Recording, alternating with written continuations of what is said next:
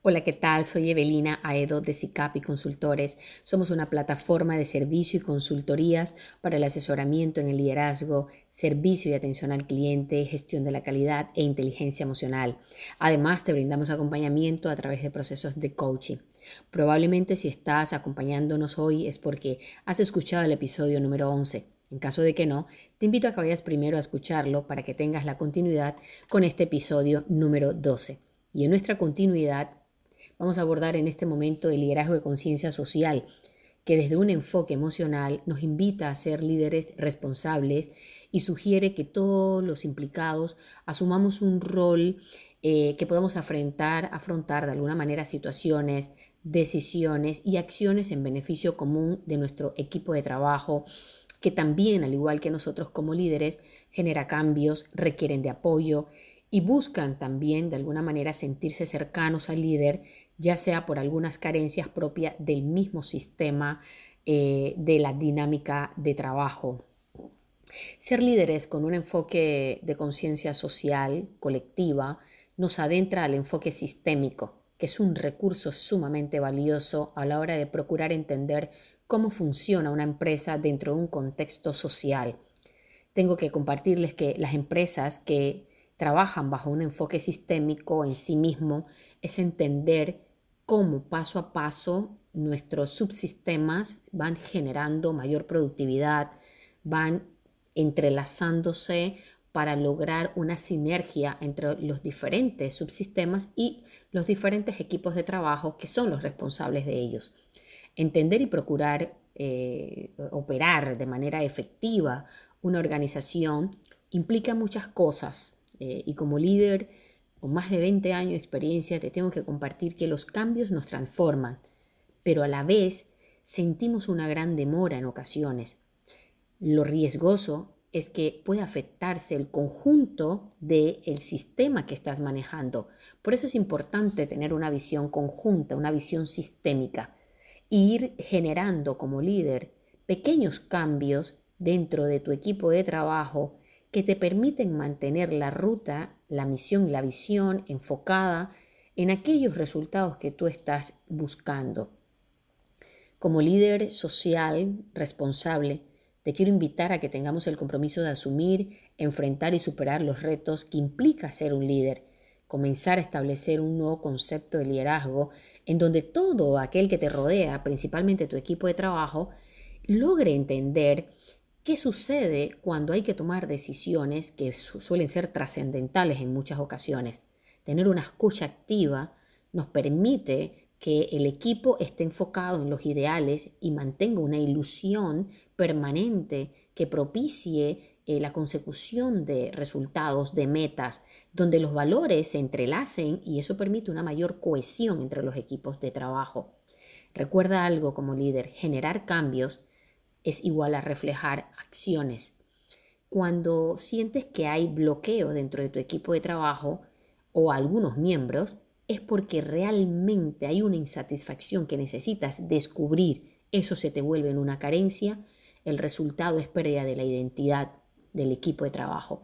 Tenemos que seguir los principios como líder que nos permiten continuar con un rumbo asertivo no necesariamente ignorando las desviaciones y distracciones, porque eso es lo que nos permite identificar dónde están las oportunidades de mejora continua. Pero sí debemos como líder buscar satisfacer las necesidades de esas metas comunes que de pronto vamos perdiendo. Lo último que te puedo decir es que el líder por convicción personal debe estar motivado e inclinarse a velar y proteger los intereses de su sistema depositando confianza, cumpliendo con objetivos, agrupándolos y sobre todo en el distanciamiento y el aislamiento en el que estamos trabajando en estos tiempos. Actualmente en Panamá, que es el país de nacimiento eh, que tengo, y, puedo verlo así en todo el mundo, se necesita un equipo de trabajo con gente proactiva que apoye la solución de los problemas que las quejas de uno sean las quejas de todos, pero que no nos quedemos ahí, sino que haya un sistema que promueva la convivencia, el respeto, la diversidad cultural, que genere proyectos que vayan incorporándose a cada miembro del equipo de trabajo con una visión que genere recuperar muchas de las cosas que a veces pierden los equipos y es el trabajo conjunto, donde la visión se genera producto del trabajo que hace cada miembro de ese sistema. Para ello, como líder, tengo que decirte que deberás implantar las raíces que permitan que tu equipo de trabajo no deje de mirar hacia el futuro, un futuro en el cual se genere una creencia positiva, anclada en luchar hacia un, bienestar mejor para todos dentro de la organización. También tengo que decirte como líder que van a haber obstáculos y estoy segura que tú lo has experimentado. Pero una vez pase esa historia de lucha, de sufrimiento, todos los líderes somos capaces, junto con nuestro equipo de trabajo, de aplaudir, de celebrar y de ver nuevas, eh, nuevos elementos motivacionales que nos ayudan a crecer. Es preciso eliminar las barreras como liderazgo y esto es una recomendación clave que te doy y por favor te pediría que lo anotes y le pongas resaltador. Porque cuando eliminas las barreras asumes retos y los retos presentes. Cuando asumes ese liderazgo de ser fiel a tus valores, de querer transformarte tú y transformar a tu equipo, esto impacta de manera positiva en ti, en tu organización, en tu liderazgo y por supuesto en el tipo de negocio que tiene tu organización. Seamos líderes, seamos líderes sociales y seamos líderes responsables. Y con el de responsabilidad quiero irme a la última parte de nuestra gran eh, gama de rueda de nuestra inteligencia emocional y liderazgo, que es o son las habilidades para la vida y el bienestar. ¿Y por qué digo son? Porque son muchas las habilidades que tenemos como líderes que en ocasiones se nos olvidan o flaquean o las borramos porque de alguna manera pues no la vemos, pero cuando te reenfocas y te transformas te das cuenta que no las habías borrado, sino que están ahí. Pero hoy quiero enfocarnos en el bienestar emocional y mental, que es muy importante en el entorno organizacional que estamos viviendo en este momento con la realidad del COVID-19, donde empresas se están reinventando, planificando a distancia con los equipos de trabajo, logrando retener a la mayor cantidad de colaboradores posibles todo esto es parte de la vida y la manera como recibamos cada situación va a ser la diferencia para lograr una buena salud dentro de tu equipo de trabajo. El transcurso de la vida cotidiana eh, hay eventos que nos generan tensiones o preocupaciones y es parte normal de las actividades diarias, tomando decisiones, sentirnos seguros o a veces inseguros, eh, logrando evitar eh, situaciones. Pero Ahí quiero hacer un alto, querido líder que nos escuchas. No debemos esforzarnos a eliminar las brechas porque son oportunidades de mejora. Es importante aprender a identificar cuáles son esas brechas, cuáles son esas tensiones que afronta nuestro equipo de trabajo y qué acciones debes, implementar como líder para que realmente tu equipo se mantenga dentro de los límites de la buena salud. El objetivo no es sentirnos bien permanentemente. Esa es la meta pero tú tienes muchos objetivos como líder. El objetivo también es evitar que las emociones negativas impactan eh, con mucha frecuencia en tu, sistema de trabajo, tu equipo de trabajo. No manejar las cosas bien como líder, y cuando digo no manejarlas bien es irte al enfrentamiento, es decir, ir a cuestionamientos eh, a tu equipo de trabajo en donde eh, no vas a tener el mejor resultado, porque no es la vía. Los líderes hoy día afrontamos situaciones junto con el equipo de trabajo. Para ello es importante que estés consciente que primero como líder tienes que tener un buen estado de salud física y mental para que puedas afrontar con mucho cuidado cuáles son cada uno de los estados emocionales de tu equipo de trabajo.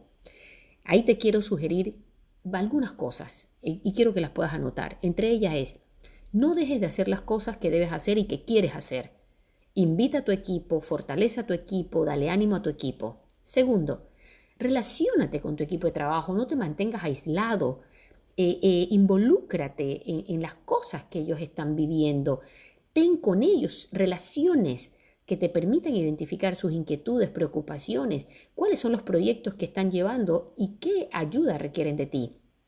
Tercero, mantén una actividad mental que incluya aprendizaje, nuevos conocimientos, transformación, es decir, el que el líder nos mantengamos en constante estudio, eso es sumamente valioso para el equipo. Cuarto, haz actividad física. Necesitas tener vigorosidad, energía, alegría, para aquellos momentos de retos que vas a tener. Hay efectos que van a beneficiarte de tener una actividad física como disciplina de vida como líder. De esta manera vas a poder también ser un modelo a seguir a nivel de salud eh, que serás admirado por tu equipo de trabajo. Quinto, dar importancia a los logros de la vida. Los líderes celebramos los logros del equipo, pero también es importante reconocer tus propias capacidades, tus cualidades y los méritos que te han llevado a donde estás en este momento. Y por último, aprende de tus errores, evitando lamentarte con mucha frecuencia. La autoflagelación lo único que hace es paralizar a los líderes y no creo que seas un líder que quieras quedarte ahí.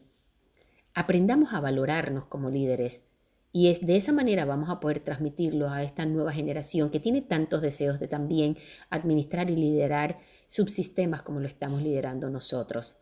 Estoy segura que también tenemos líderes que están en sus hogares, líderes que manejan universidades, líderes que manejan transnacionales, sea el enfoque empresarial en el que estés involucrado, incluyendo los líderes que administran sus hogares, Estoy segura que este episodio número 12 y el episodio anterior te van a ayudar muchísimo.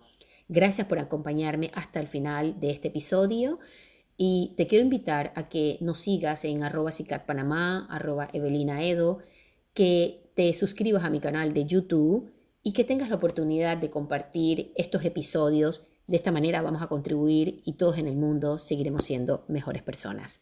Hasta pronto.